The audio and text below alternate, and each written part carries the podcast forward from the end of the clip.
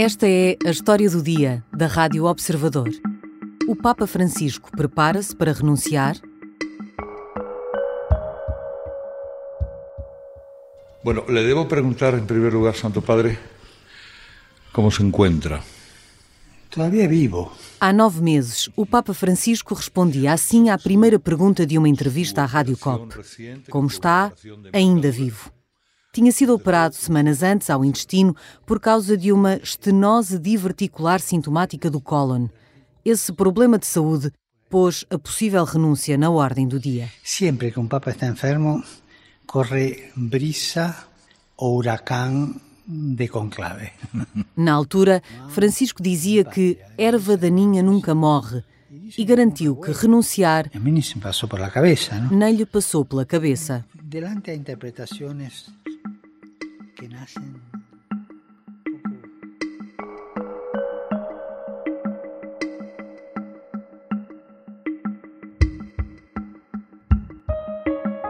A garantia e o bom humor, porém, não travaram a especulação. Em parte será culpa própria. Pouco depois de ter sido eleito Papa, Jorge Bergoglio disse que só ficaria dois ou três anos. É certo que passaram nove, mas, ao longo desse tempo, outros sinais, alguns para lá da saúde, contribuíram para que o tema nunca ficasse definitivamente arrumado. E agora, o anúncio de uma visita que o Papa fará em agosto fez transbordar o copo da especulação. Por causa do simbolismo do local, mas também porque a missão de Francisco parece estar cada vez mais concluída. Se os rumores forem verdadeiros, Bergoglio juntar-se-á a Bento XVI, já retirado, criando um cenário inédito de três papas vivos. Um embaraço para a Igreja? Hoje vou conversar com o jornalista João Francisco Gomes, que acompanha os temas religiosos e da Igreja Católica no Observador. Bem-vindo, João Francisco Gomes. Olá, Sara. Afinal, o que é que o Papa Francisco vai fazer a L'Aquila? Bom, eh, aparentemente há uma razão relativamente mundana para, para o Papa Francisco ir a esta cidade italiana. Eh, no dia 28 e 29 de agosto, como todos os anos, aliás, celebra-se naquela cidade uma celebração religiosa com o nome Perdonanza Celestiniana. Que acontece todos os anos. Todos os anos. Há uh, quase mil anos. Basicamente é, um, é uma cerimónia de abertura de um ano santo de jubileu uh, e de indulgência que foi inaugurado pelo Papa Celestino V uh, e que se repete anualmente. Agora, curiosamente, é a primeira vez em 700 anos que é um Papa que vai fazer esta abertura do Ano Santo. Talvez esteja aí o, o segredo desta especulação, mas vamos primeiro a Celestino V. É, é que Celestino V, que está sepultado ali, em L'Aquila, não é um Papa qualquer. Não, o Papa Celestino V uh, foi um monge beneditino uh, que foi Papa da Igreja Católica durante apenas seis meses, no século XIII, entre julho e dezembro de 1294. Pouquinho. Pouco tempo. E pouco tempo porquê? Porque em dezembro de 1294, Celestino V abdicou do trono pontifício. Na Igreja Católica costuma referir-se que o Papa Celestino V foi o primeiro Papa a renunciar ao trono uh, de São Pedro, apesar de ter havido no primeiro milénio alguns episódios de abdicação forçada, renúncias, etc. Mas o Papa Celestino é considerado a grande figura de referência para esta ideia da renúncia de um Papa voluntária uh, ao trono pontifício. Qua propter bene consus pontes huius actus plena libertate declaro, me ministerio episcopi Rome. A 11 de fevereiro de 2013, em latim, Bento XVI anunciou que renunciava, consciente da gravidade dessa decisão, foi assim que disse. Quatro anos antes, João Francisco Gomes, Joseph Ratzinger tinha estado precisamente em L'Aquila. Exatamente, o Papa Bento XVI em 2009 fez uma visita semelhante, embora não para participar nesta celebração da, da Perdonanza, uh, mas para visitar justamente o lugar, o lugar onde está sepultado Celestino V.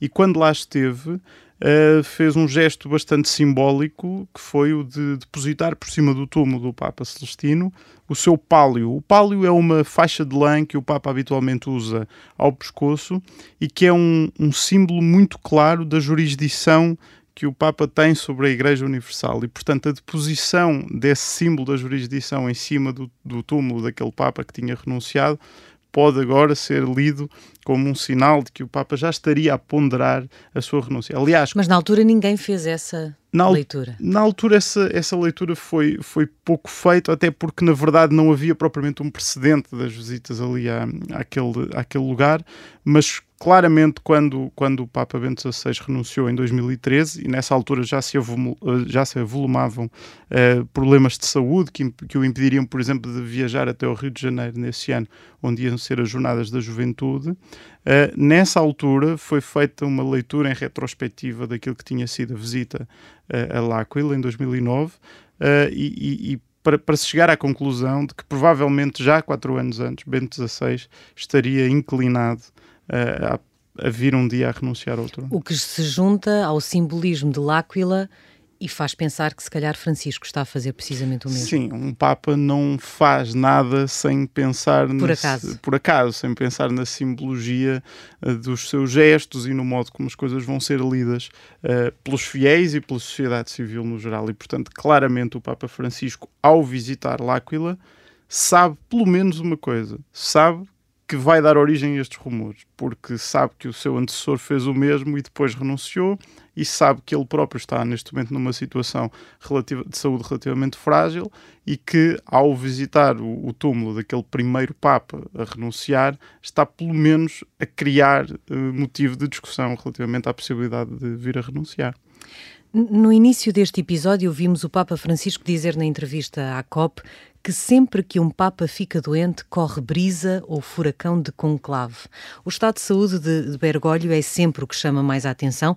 Ainda no mês passado surgiu de cadeira de rodas e, portanto, isso levantou novamente a questão sobre a saúde dele, mas João Francisco Gomes, a saúde não tem sido o único sinal de que uma renúncia pode estar iminente. Ele próprio disse logo no início do pontificado que só teria mais dois ou três anos. Passaram, entretanto, nove. O que é que explica isto? Sim, o Papa Francisco foi eleito Papa já numa idade bastante avançada, já a caminhar para os 80 anos, e portanto seria de certo modo expectável que ele não, não pensasse que iria ter um pontificado muito longo. Ainda por cima, na história moderna, temos o, o, exemplo do Papa João Paulo II, teve um pontificado muitíssimo longo, que marca um bocadinho essa, essa lógica do, do que é que um Papa pode fazer com 20 anos, ou com 10 anos, ou com 30 anos de, de pontificado.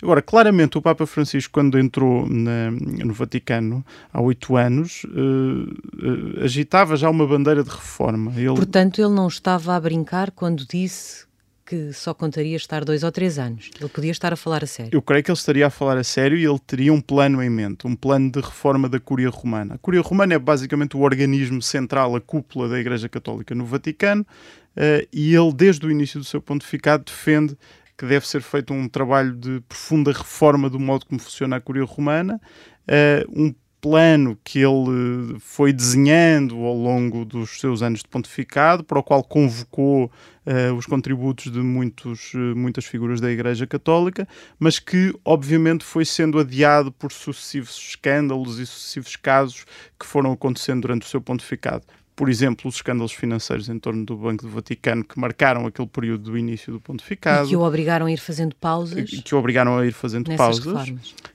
claramente o escândalo dos abusos sexuais, que neste momento já lá vão quase cinco anos de turbilhão uh, permanente no Vaticano desde a situação de 2018, mas, e é isso que traz uma, uma grande simbologia a este momento que agora vivemos, este mês, junho, entrou em vigor a nova Constituição do Vaticano que implementa esta reforma, finalmente, este processo de reforma uh, que o Papa Francisco uh, queria fazer durante o seu pontificado. E, e, a entrada em vigor da nova Constituição do Vaticano pode ser um dos sinais? Significa que o Papa Francisco sente que já cumpriu a sua missão?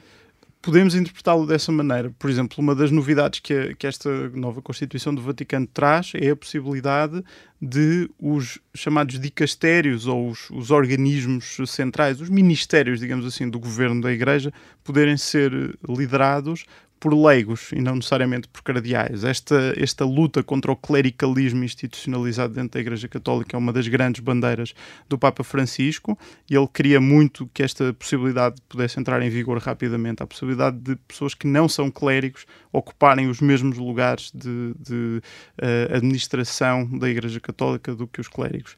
A entrada em vigor desta nova Constituição traz ao Vaticano, ou pelo menos à cabeça do Papa Francisco, podemos lê-lo dessa maneira, uma sensação sensação de missão cumprida. Apesar de ter demorado mais anos do que ele inicialmente previra, uh, parece estar a aproximar-se do fim, o seu, a sua missão uh, à frente da Igreja Católica. Pelo menos este grande objetivo uh, de reforma. Mas há um outro sinal também de um anúncio de algo que está prestes a acontecer, que também nos remete para uma possível ideia de saída. Sim, o Papa Francisco convocou também para agosto deste, deste ano e é mesmo curioso mês da visita o mesmo mês da visita à L'Aquila e é curioso porque habitualmente os jornalistas que, que cobrem os assuntos do Vaticano e, e vivem em Roma costumam aproveitar sempre para tirar férias em agosto, porque em, em, agosto não acontece nada no Vaticano. Este ano não. Este ano não vai ser assim. Além desta visita à L'Aquila bastante significativa, uh, o Papa Francisco vai uh, presidir um consistório para a nomeação de 21 novos cardeais. Estava previsto ou foi uma surpresa? é um consistório que acaba por ser adiado por via da pandemia, não é? É normal que um Papa vá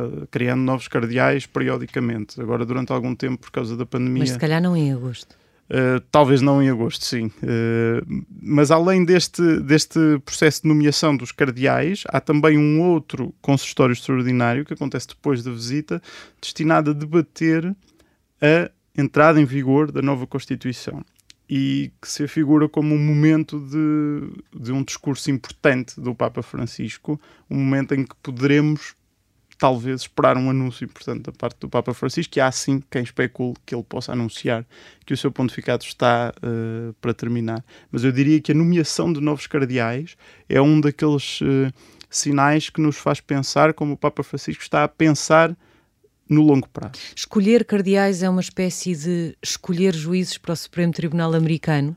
Uh, uh, Escolhe-se a pensar no futuro, nas decisões futuras que vão tomar? Sim, podemos, podemos fazer essa comparação, porque na prática os cardeais, que constituem o colégio cardinalício, os, os colaboradores mais próximos do Papa, são também eles uh, quem tem a missão de votar no próximo conclave. Isso significa que Francisco pode estar a tentar influenciar a decisão sobre a sua própria sucessão? Sem dúvida, mas isto é algo que ele próprio tem assumido publicamente. Por exemplo, se nós olharmos para aquilo que era o, a constituição do Colégio dos Cardeais durante o pontificado de Bento XVI e para aquilo que é hoje a constituição do Colégio dos Cardeais, percebemos que o Papa Francisco tem colocado ali o seu cunho pessoal no Colégio Cardinalício. Como? Retirando completamente o peso aos europeus, uh, nomeando cardeais da África, da América Latina, da Ásia, de dioceses muito pequeninas, dioceses periféricas. Alguns norte-americanos, por exemplo, o último cardeal eh, norte-americano que foi nomeado é um cardeal eh, que era um bispo completamente desalinhado dos outros bispos norte-americanos no que toca àquelas posições mais uh, das, das, chamadas questões fraturantes, do aborto, da eutanásia, das questões de pró-vida, das armas, que é um tema agora uh, importante. É, é, importante nos Estados Unidos. Uh, e, e, ele foi nomear esse bispo cardeal e não mais nenhum dos outros arcebispos importantes dos Estados Unidos. Ele tem feito uh, um processo de reforma também do, do Colégio Cardinalício e hoje, quando olhamos para uh, o, os cardeais que vão votar para eleger o sucessor do Papa Francisco, 63% deles chegaram ali por nomeação do Papa Francisco. 29% por Bento XVI e só 8% por João Paulo II. Portanto, neste momento, mais de metade dos cardeais que vão votar para escolher o sucessor de Francisco foram escolhidos por ele. Anúncio vobis Gaudium Magnum, habemus Papam. Se Francisco renunciar, de facto, sabendo que já temos um Papa retirado, por assim dizer, Bento XVI, podemos estar perante um cenário inédito de ter três Papas vivos. Sim, se, se excluirmos aquelas uh, uh, situações meio bizarras do primeiro milénio em que havia papas e antipapas, ou, por exemplo, a existência de três uh, pretendentes ao trono papal no século XV, Roma, Avignon e Pisa. enfim, se, se, se, nos abstrairmos dessa parte da história antiga e nos concentrarmos na história contemporânea, sim, seria uma situação absolutamente inédita e também, deixa-me que te diga, bastante improvável. Improvável porque criaria um enorme embaraço à Igreja? Sim, na verdade, a existência atualmente de dois Papas vivos já tem criado algum embaraço à Igreja Católica. O Papa Bento XVI uh, eh, renunciou em 2013 e acho que podemos dizer isto sem ofender ninguém, ele não esperaria ainda estar vivo em 2022. Uh, eh, e de facto sabemos que existem diferenças uh, bastante assinaláveis entre o, as, as, dinâmicas pastorais do Papa Bento XVI e as dinâmicas do Papa Francisco. Na forma como pensam. Na forma como pensam, mas também na forma como agem perante a Igreja Católica, as prioridades que definem para a Igreja, etc. Uh, o Papa Bento XVI era essencialmente um teólogo, é provavelmente o melhor teólogo católico do século XX. O Papa Francisco é essencialmente um pastor que vem das, dos lugares mais pobres do mundo. É? Muito é? ligado à Latina. comunidade. Completamente. São duas visões muito importantes para a Igreja, mas muito diferentes. Mas o Papa Francisco é também, provavelmente por isso, muito querido claro, uh, uh, dos claro. fiéis vir um outro Papa que pode não ter esse capital emocional, uhum. é difícil para o novo Papa lidar com Francisco ainda vivo, uh, tendo ele que prosseguir essa missão? Seria difícil, tal como agora é, por exemplo, difícil para o Papa Francisco lidar com a existência de um Papa emérito a viver nos jardins do Vaticano, ali a 200 metros dele, que de repente e provavelmente sem grande intenção se transformou no epicentro dos descontentes, dos conservadores, dos tradicionalistas, daqueles que acham que Bento XVI é que é o Papa legítimo e que a eleição do Papa Francisco é, é, é ilícita. Portanto, neste momento, para o Papa Francisco não é nada fácil a existência ali ao lado de um Papa muito diferente dele que ainda tem um poder de galvanizar eh, uma, uma, uma ala da Igreja com um peso bastante importante. Portanto, haver três papas e assumindo que o próximo papa seria uh, uma figura mais filosófica ou, enfim, um bocadinho diferente, com um perfil diferente do Papa Francisco, poderíamos correr o risco de ter três pontos uh, de gravidade na, na, teologia católica que, que seriam provavelmente insustentáveis. Isso significa que, na tua perspectiva, Francisco até pode estar a preparar a sua renúncia, mas só o fará uh, depois da morte de Bento XVI? Muitas das pessoas mais conhecedoras do pensamento do Papa Francisco, os seus biógrafos, os seus conselheiros, etc., uh, eh, têm dito isso com, com bastante frequência, que uh, Francisco não descarta a possibilidade de renunciar ao trono papal, mas só o fará depois de enterrar Bento XVI. Obrigada, João Obrigado. Francisco Gomes.